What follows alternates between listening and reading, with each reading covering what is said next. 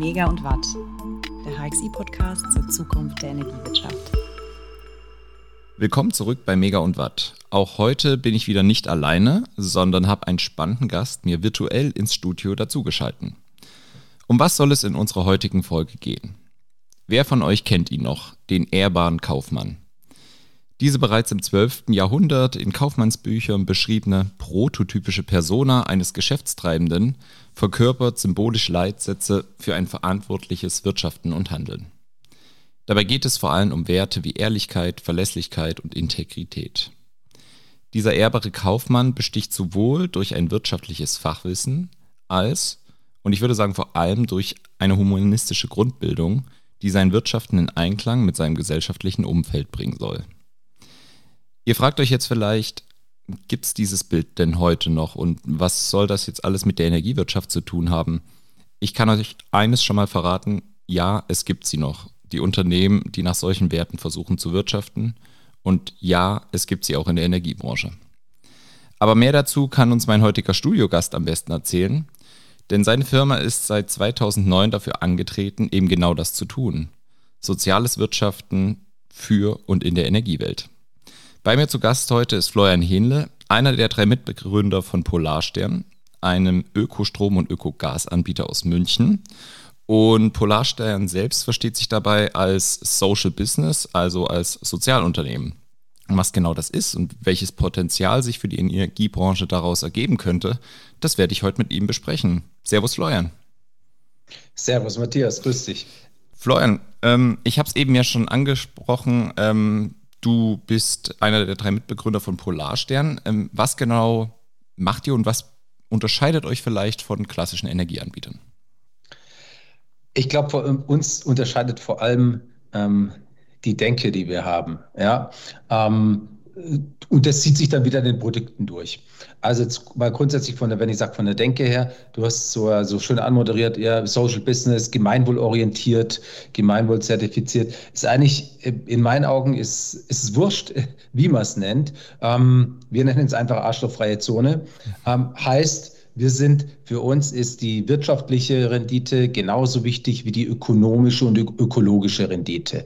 Ähm, keins von denen ist irgendwie wichtiger als das andere. Und das ist äh, schlimm eigentlich, dass wir sogar drüber sprechen müssen, so hier eine extra Podcast-Folge dazu halten müssen, weil das nichts anderes als gesunder Menschenverstand. Das sollte jedes Unternehmen und jeder und nicht umsonst, jeder ehrbarer Kaufmann und Kauffrau sollte sich danach äh, verhalten. Und es war auch früher stärker aus ausgeprägt, ähm, ist in den letzten Jahrzehnten etwas unter die Räder gekommen, aber ich sehe schon da tatsächlich einen, auch einen, ja, eine Gegenentwicklung. Nichts ums, umsonst gibt es auch Ausdrücke, Begriffe dazu, jetzt wie im Social Business oder äh, auch eine B Corp-Zertifizierung oder sonst irgendwas. Ähm, und das Thema Nachhaltigkeit ist ja, ist ja auch, geht er oder schlägt er genau in die gleiche Kerbe. Ähm, und das, so sind wir halt bei Polarstern angetreten, weil es macht Sinn, es macht Spaß, das sind die Über, Überzeugungen, die uns dann äh, da äh, antreiben. Ähm, und es schließt, ja, wie, wie will ich sagen, es merkt man dann natürlich dann auch in den Produkten. Ja? Mhm. Heißt, ja, wir sind Energieversorger und wir machen ausschließlich erneuerbare Energien.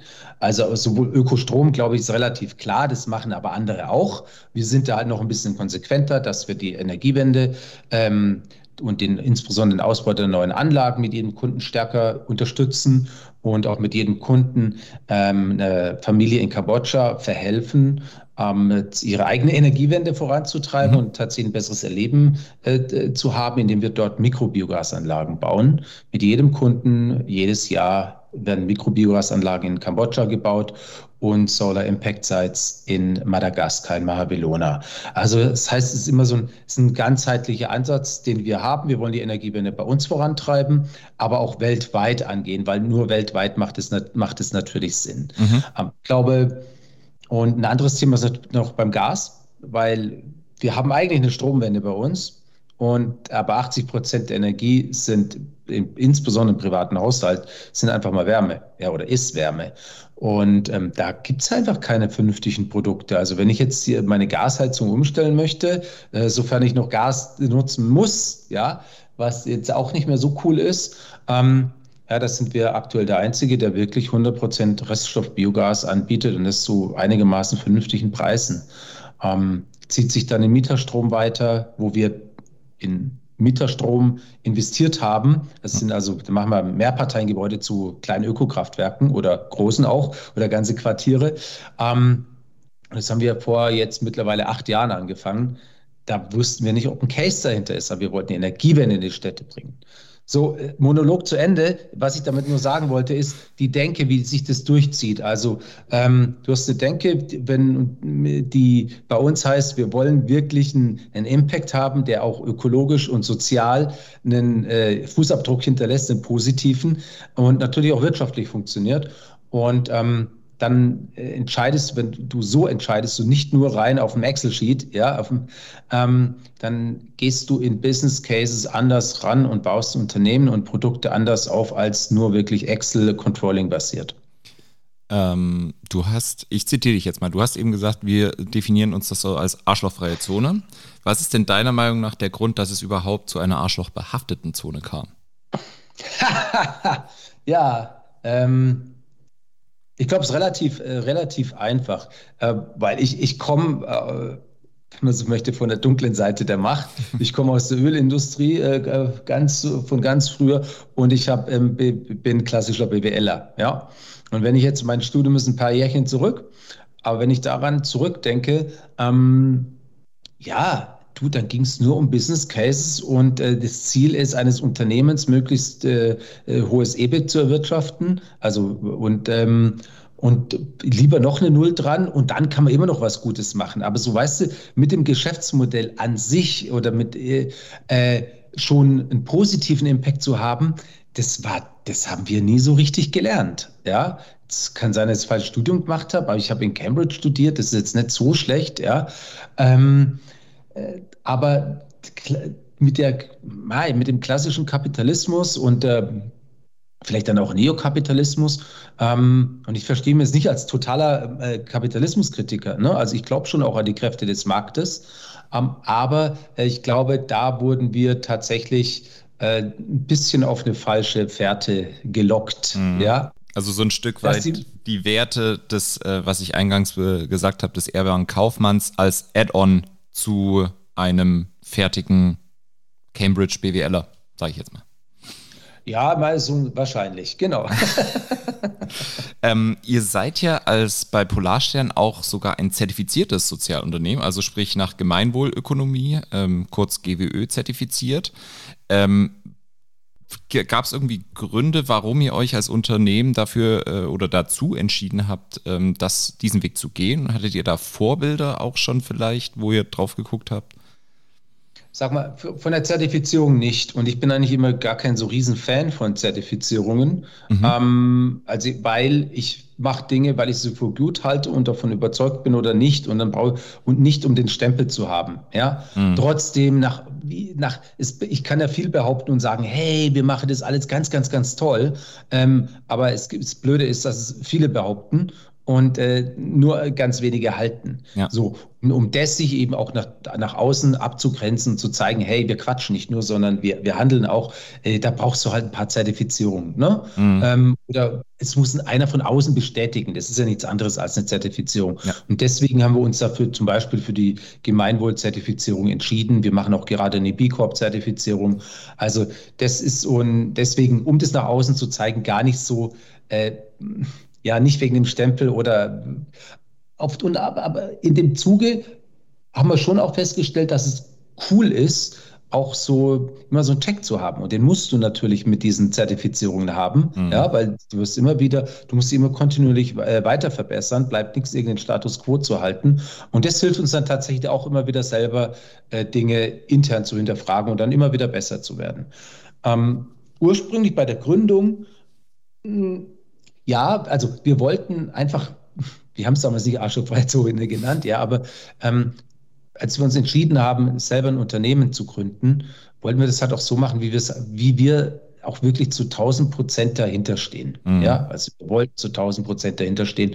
Und da, da will ich halt einfach anständig mit allen Ressourcen umgehen. Ob das jetzt Geld, Umwelt, Menschen, wie auch äh, andere Rohmaterial ist, ja, ist dann ist ja egal. Ich gehe einfach, ich gehe anständig und verantwortungsbewusst und voll damit um. Mhm. Ja, und dann bist du ganz schnell, das ist ja kein Hexenwerk, bist du ganz schnell.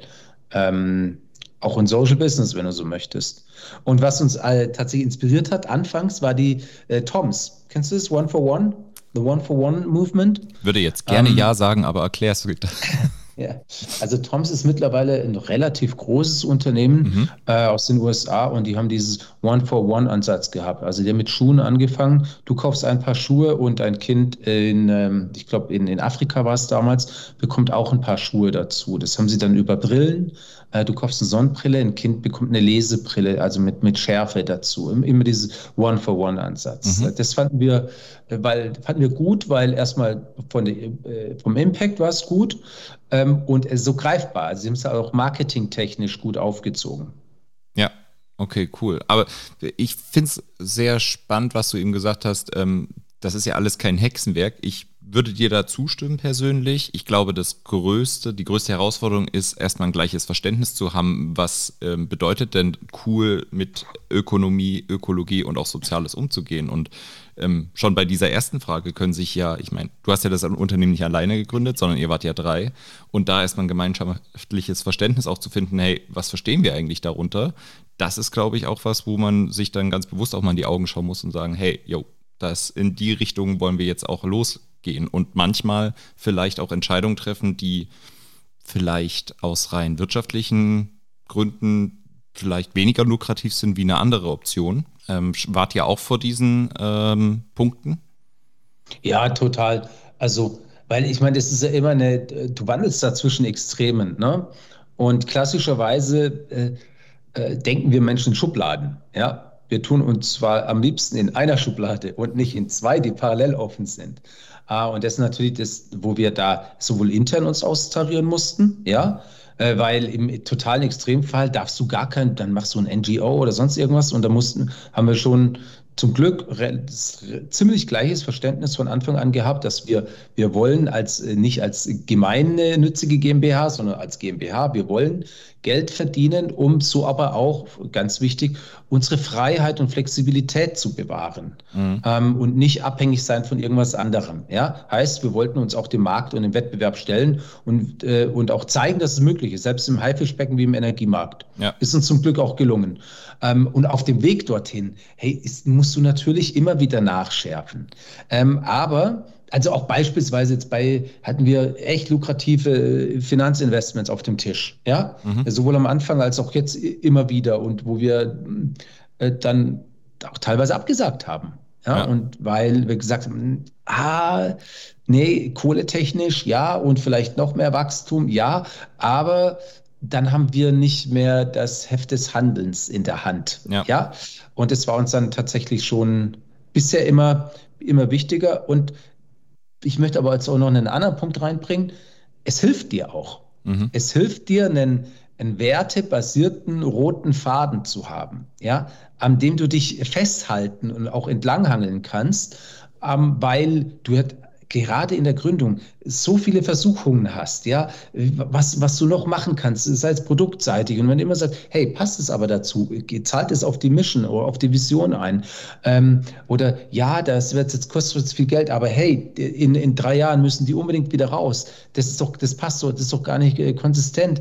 Ähm, heißt, uns äh, das hat uns auch oft geholfen. Es hat teilweise Sachen schwerer gemacht, weil wir nicht so in Schubladen passten. Mhm, ne? mhm. Also weil wir waren weder die, weder so die Projektler und NGO, noch waren wir jetzt dann die, die äh, Turbo, äh, Turbo äh, ähm, Startup, ja.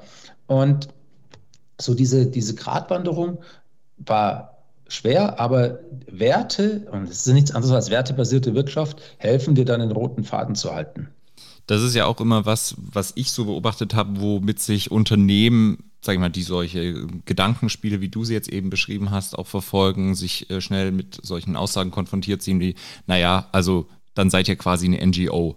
So, ihr, ihr, ihr macht quasi, Gewinn ist euch egal oder die, die Finanzen sind euch egal, sondern ihr, ihr schaut sehr stark auf Ökologie und Soziales. Und das finde ich irgendwie sehr spannend, weil es ist ja eben dieser Dreiklang, der beachtet werden muss und nicht irgendwie nur die zwei ein oder nur das eine andere.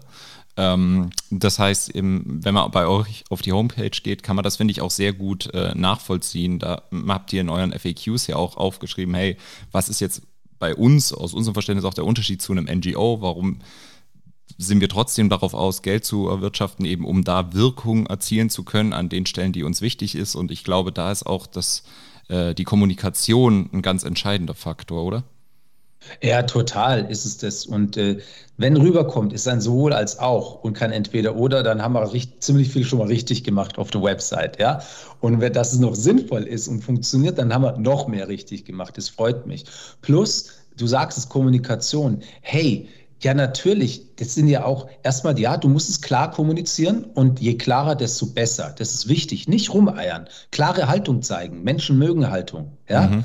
Und es macht es auch leichter. Man kann sich auch besser in den Spiegel schauen. Ähm, plus, die Sachen, die wir jetzt, wenn sagen, hey, wir unterstützen mit jeder Familie, äh, mit jedem Kunden eine Familie in Kambodscha, das sind 20 Euro, die von unserer Marge jedes Jahr weggehen. Das ist für einen Versorger ist relativ viel. Ja. Ähm, dann darf ich ja nicht nur sehen, hey, da gehen 20 Euro weg, das könnten wir auch mit 10 machen, etc., ne? sondern ich kann, muss ja auch sehen, hey, das sind doch auch gute Bilder, gute Geschichten, es ermöglicht dir doch auch dieses virtuelle Produkt, dieses komplett uninteressante Produkt, Energie, Strom, Gas, wo es nur um den Preis geht, auch greifbarer zu machen, den Leuten auch zu zeigen, dass sie einen Impact haben, auch wenn sie nur einen äh, komischen Gasversorger oder einen Stromversorger wechseln. Also das heißt, auch gerade auf der Kommunikationsschiene ähm, hat es auch Riesenvorteile, so eine konsistente Geschichte erzählen zu können. Die muss aber halt echt und konsistent sein. Ja. Und nicht nur eine Geschichte. Ja, absolut, absolut. Ähm, kann ich tatsächlich aus meinen persönlichen Gesprächen bezeugen. Ähm, ich habe einige aus meinem Freundeskreis, die auch bei euch sich zu Kundinnen zählen dürfen und die sind immer Yo. sehr, sehr äh, erfreut darüber, ähm, wie transparent und schön die Endabrechnung bei euch auch aufgeschlüsselt ist und ähm, vor allen Dingen, wie sie bei Ihnen auch ankommt, in Form so einem, so einem kleinen schönen Päckchen oder so, so ein ah, Brief ist das genau. Ja, ja. ähm, Florian, wie sozial ist deiner Meinung nach die Energiebranche heute? Ah, ich glaube, sie ist sozialer als noch vor zehn Jahren. Oh, warum? Und noch, so, und noch sozialer als vor 20 Jahren. Äh, es kommt aber darauf an, wie man drauf blickt. Ja? äh, sozialer in dem Sinne, dass die, ähm, wir, die Energiewende so langsam losgetreten wurde. Und die Energiewende ist schon auch eine De Demokratisierung der Energieproduktion und des Energiebezugs. Ich kann mir heute selber meinen eigenen Strom auf dem Dach sowohl privat als auch Mieterstrom beispielsweise produzieren. Ich, äh, ich vereinfache das jetzt. Ja? Ähm, heißt, ich habe keine äh, Handvoll Monopolisten mehr. Das ist schon in meinen Augen auch, äh, da, dadurch ist die Energiebranche sozialer geworden. Ja, es ist auf jeden Fall demokratischer, bürgernäher geworden. Ähm, also, äh, aus deutscher Sicht. ähm, Gleichzeitig ähm, ist es schon so, dass nach wie vor die jetzt mal aus einer energiewirtschaftlichen Sicht die Preise sehr stark natürlich von großen Unternehmen, und da braucht man sich nichts vormachen, mhm. ähm, wie will ich sagen, dominiert werden. Ja, du hast halt, wie funktioniert Markt, Angebot und Nachfrage, ähm, aber das ist nur die eine Seite der Wahrheit. Ja, die andere Seite der Wahrheit ist Information und Nicht-Information. Und Markt ist super, solange ich ein Informationsgleichgewicht habe.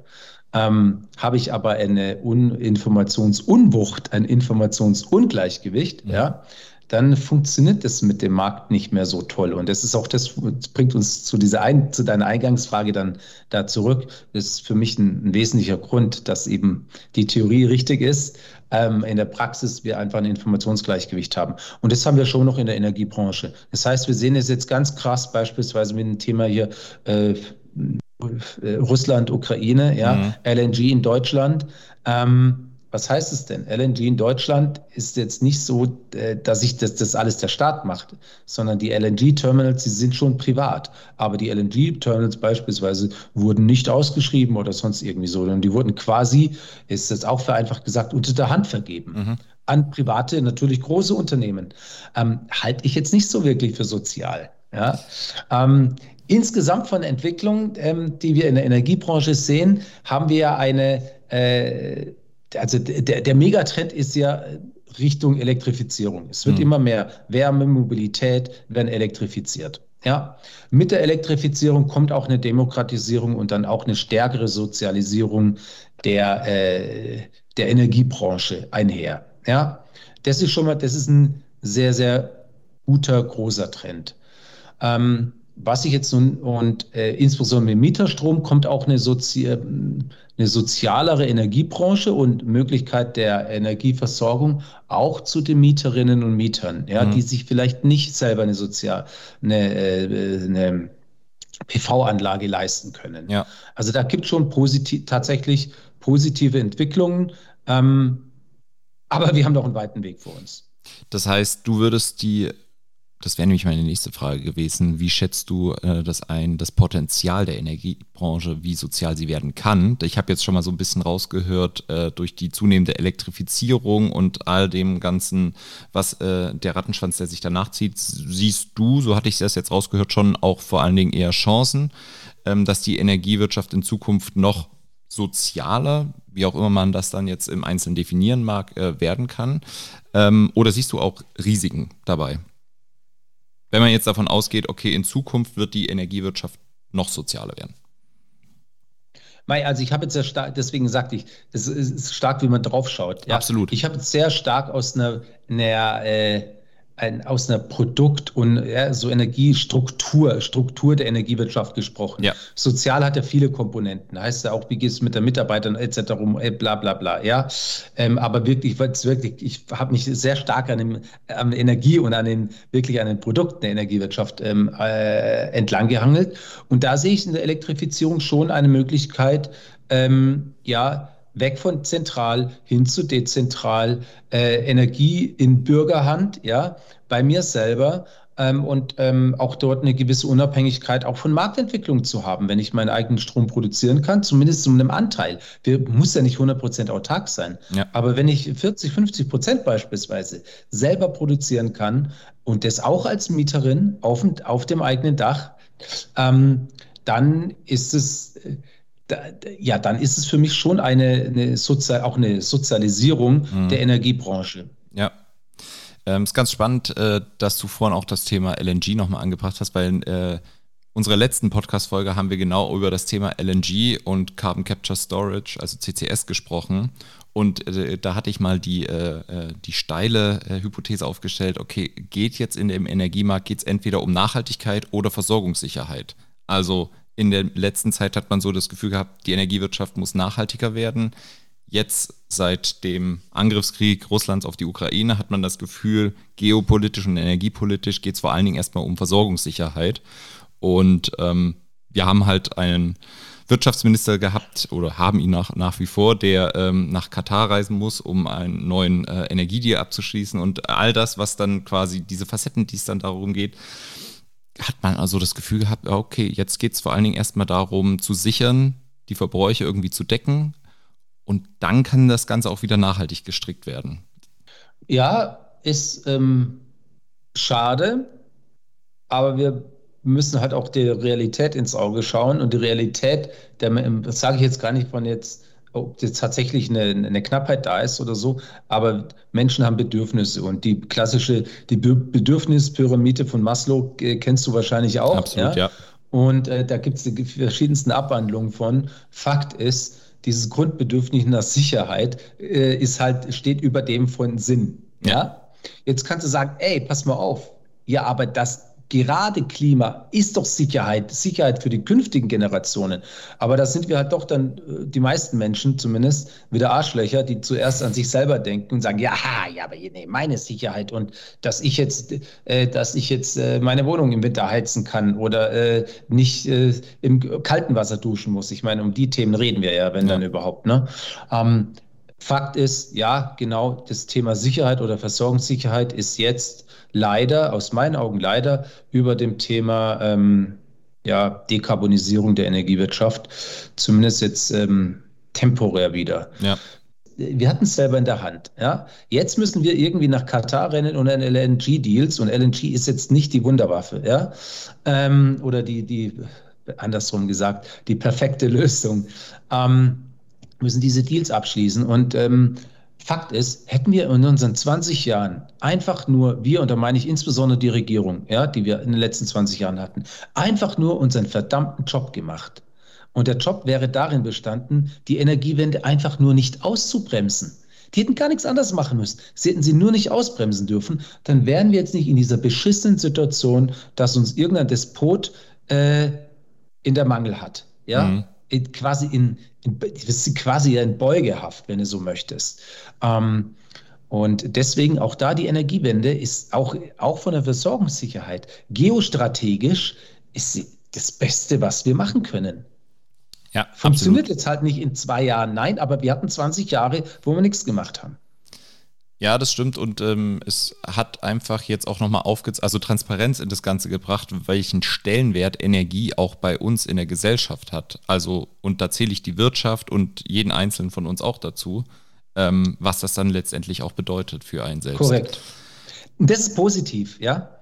Ja, also man kann ist, hoffen. Wie lange ist die ja. Halbwerts, Halbwertszeit dieses Wissens? Genau, richtig. Ähm, ich traue mir jetzt gar nicht die äh, Parallele zu äh, Corona äh, zu ziehen. Ähm, ich hatte gestern gelesen, dass äh, die Weltgesundheitsorganisation da große äh, Ermahnung getätigt hat, dass die Menschheit gefühlt gar nichts gelernt hat von der letzten Pandemie und die Vorkehrungen, die getroffen werden sollten, nicht getroffen wurden. Äh, man kann nur hoffen, dass das im Kollektivgedächtnis der Menschheit vielleicht etwas länger Bestand haben wird. Vergiss es. okay. Äh, ich würde sagen, wir machen einen harten Cut und ich frage dich jetzt mal äh, noch was zu Polarstern, Florian. Und zwar, jo. wo wird denn bei euch deiner Meinung nach Unternehmenskultur sichtbar? Ich hoffe aus jeder einzelnen Pore. Ja, Hoffen heißt, äh, es gibt ja Selbstbild, Fremdbild. Ja. Ähm, also was möchte ich denn? Also Fakt ist, ähm, natürlich versuchen sie von der, von der, von der Führung überall vorzuleben, ja. Ähm, in die, wie auch wie wir mit den Mitarbeitern umgehen, aber nicht nur mit Mitarbeitern, auch mit Lieferanten. Das, und das ist gar nichts Spezielles, es ist einfach wertschätzend. Das mhm. ist der Anspruch. Ja? Und ich hoffe, dass es sichtbar wird und dass man es auch merkt und dass die Leute, auch der, der Team Spirit dadurch ein anderer ist. Es wird sichtbar, wir haben es vorhin gesagt, durch über auch Labels etc. Ja? Mhm. Es wird aber auch sichtbar, auch, weil es hat viel mit Haltung zu tun, selbst in unseren Produkten die heißen wirklich Ökostrom, wirklich Ökogas, wirklich Mieterstrom, wirklich Autostrom. Also, das Einzige, was ich hier durchziehe, ist wirklich, ja. Und wirklich ist eine Haltung, ja. Ähm, es gibt immer das Beste oder sonst irgendwas, aber wirklich ist viel stärker. Das heißt, wir lehnen uns tatsächlich auch aus dem Fenster. Und das kann ich nur machen, wenn ich das dann, ähm, wenn ich es tatsächlich auch halte. Mhm. Ja. Ja. Ähm, und wenn du jetzt noch so ein paar konkrete Beispiele haben möchtest, jetzt äh, nach äh, äh, intern, beispielsweise, ja, klar, wir haben natürlich bei uns gibt es die Penne. Wir gehen, äh, die Mitarbeiter haben immer ein, ein, fixes zu dem ganz normalen fachlichen Weiterbildungsbudget pro mhm. Jahr, wo sie sich selber weiterbilden können. Ähm, äh, einzelne Bedingung ist, es muss sie weiterbringen und die Firma, ja. Und da muss aber auch nicht diskutiert werden. Mhm. Äh, wir schicken aber auch in unsere Lieferanten, Lieferantenfragebögen, wie sie mit ihren beispielsweise äh, und auch zu Themen wie äh, Menschenrechte und zu ökologischen Themen, zu sozialen Themen. Ähm, und das heißt, wir zeigen die, diese Haltung, zeigen, das ist, was ich damit sagen will, ähm, egal wie dein Touchpoint so zu Polarstern ist, ähm, es ist nicht nur so nach außen, sondern auch nach hinten, auch zu den Lieferanten, wo es keiner äh, so wirklich mitbekommt, beispielsweise. Mhm. Gibt es da irgendwelche Strukturen, wo du sagst, das begünstigt auch nochmal ähm, diese Werte, die Sichtbarkeit, die du jetzt eben beschrieben hast? Weil, also ich sag mal so, ich könnte mir jetzt mal vorstellen, auch wieder eine steile äh, Hypothese an der Stelle des Moderators, ähm, dass das, was du beschrieben hast, vor allem dann funktioniert, wenn es mir als Organisation gut geht. Und wenn ich in ein schwieriges Fahrwasser komme, dann komme ich vielleicht wieder in die individuelle Egoistenzone, wo ähm, du hast ja vorhin auch schon geschrieben, ja, aber ähm, ich selbst bin mir dann doch näher wie alle anderen. Äh, These, äh, kann ja auch falsifiziert werden. Ja, ja. unbedingt. äh, äh, nein, also äh, ich meine, wir sind das beste Beispiel, ja. Uns ging es ja nicht immer gut. Wenn du gründest, geht es erstmal nicht so gut in der Regel. Also die ersten Jahre sind äh, Lehrjahre und keine Herrenjahre. Das heißt also auch wirtschaftlich, wirklich müssten wir jeden Cent umdrehen. ähm, um dann äh, die, die Anfangsjahre zu überstehen. Und wie ich hatte auch erzählt, wir hatten viele auch finanzielle Versuche gerade in der Zeit. Mhm. Ähm, ich finde, äh, deswegen ist so diese Haltung so wichtig. Ent entweder Haltung hast du oder du hast sie nicht. Und wenn du sie hast, dann äh, lässt dann knickst du auch nicht beim ersten Gegenwind um. Und auch wenn es ein Sturm ist, dann äh, knickst du nicht unbedingt um. Vielleicht gehst du mal in Deckung, ja, aber du knickst nicht um. Und deswegen finde ich, ist diese ist Haltung, ist, ja, die, die DNA, das dann die, deine innere, aber auch die DNA des Unternehmens, ähm, sind da wirklich der Anker, um dann auch nicht eben bei der ersten Versuchung da irgendwo ähm, umzufallen, fremd zu gehen, wenn du so möchtest, deine Werte zu verraten. Ja, ja, das stimmt, ähm, absolut. Und ich glaube, das fängt vor allen Dingen auch schon beim Recruiting an. Ne? Also wen hole ja. ich mir da auch ins Unternehmen rein und passen unsere Werte, unsere Haltung zu dem Bewerber oder der Bewerberin? Ja. Ähm, hast du einen Tipp für, ich hoffe, diesen Podcast hören auch Leute, die sich vielleicht gerade eben mit dem Gedanken äh, rumtreiben, zu gründen. Ähm, hast du einen Tipp für diejenigen zu sagen, hey, ey, irgendwie klingt das alles total spannend, was Polarstern der macht, ähm, Sozialunternehmen, ähm, wie können die starten? Ja, am besten bei uns, Na. natürlich. Ja, ja ey, wir suchen wirklich, wir suchen echt gute Leute und wer Bock hat, sowohl auf ähm, einen Job mit Sinn in der Energiewirtschaft zu haben, aber halt auch nicht nur, aber zum Projektler, sondern auch ein PS auf die Straße zu bringen, ja, und die Energiewende auch, auch, auch tech-getrieben äh, voranzutreiben, der ist bei Polarstern oder die ist bei Polarstern absolut richtig. Einfach auf die Website schauen. Und ansonsten, wer sagt, hey, nee, ich will direkt, ich möchte nicht, ich möchte nicht bei einem äh, so coolen Unternehmen wie Polarstern äh, arbeiten, sondern ich will mein eigenes, noch besseres Unternehmen aufbauen, ja, ähm, kann ich echt nur empfehlen, ähm, mit dem Exist-Stipendium äh, anzufangen oder es zu beantragen. Es ist am Anfang ein bisschen mühsam, weil man muss wirklich einen, äh, ja, einen Antrag schreiben, ja, aber das sind äh, über 100.000 Euro, ähm, die mir ermöglichen, wirklich ein Jahr äh, auch einfach auch zu, mal zu schauen, zu testen und das ohne Risiko und ohne rückzahlbar, ja, ähm, ob meine Idee funktioniert. Also wir sind, waren Exist, ein Exist-Team und ich kann es tatsächlich als Programm nur weiterempfehlen. Mhm. Okay, cool. Was ich zum Schluss noch sagen möchte. Ähm, ich merke gerade, Florian, ich könnte noch deutlich länger, als wir angedacht haben, mit dir sprechen, aber ähm, ich äh, sehe gerade, dass die Aufnahmezeit sich langsam dem Ende neigt.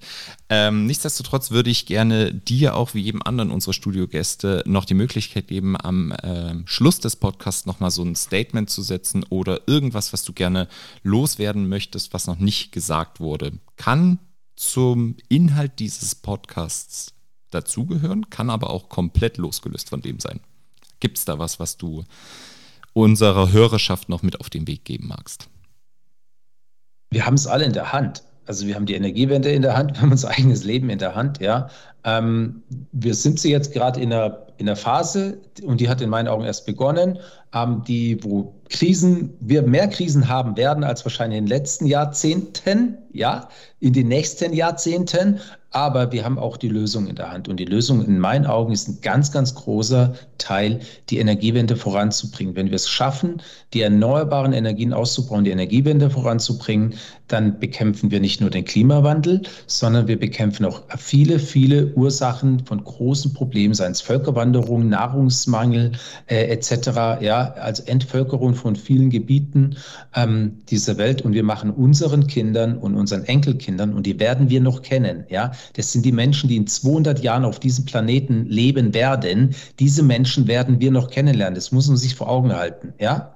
Diese Menschen, denen haben wir es eine verdammte Pflicht, hier einen vernünftigen Planeten zu hinterlassen. Und wir haben die Chance. Wir haben es, wenn jeder zusammenarbeitet, haben wir wirklich die Chance, auch die Kurve noch zu kratzen ein Appell von Florian Hähnle, einem der drei Mitbegründer von Polarstern. Ich sage ähm, vielen herzlichen Dank, Florian, dass du heute hier zu Gast warst und etwas äh, mit mir über die äh, Facetten des Sozialunternehmertums in der Energiebranche diskutiert hast. Vielen Dank, wirklich. Danke dir, Matthias. wirklich. Mega und Watt, der HXI-Podcast zur Zukunft der Energiewirtschaft.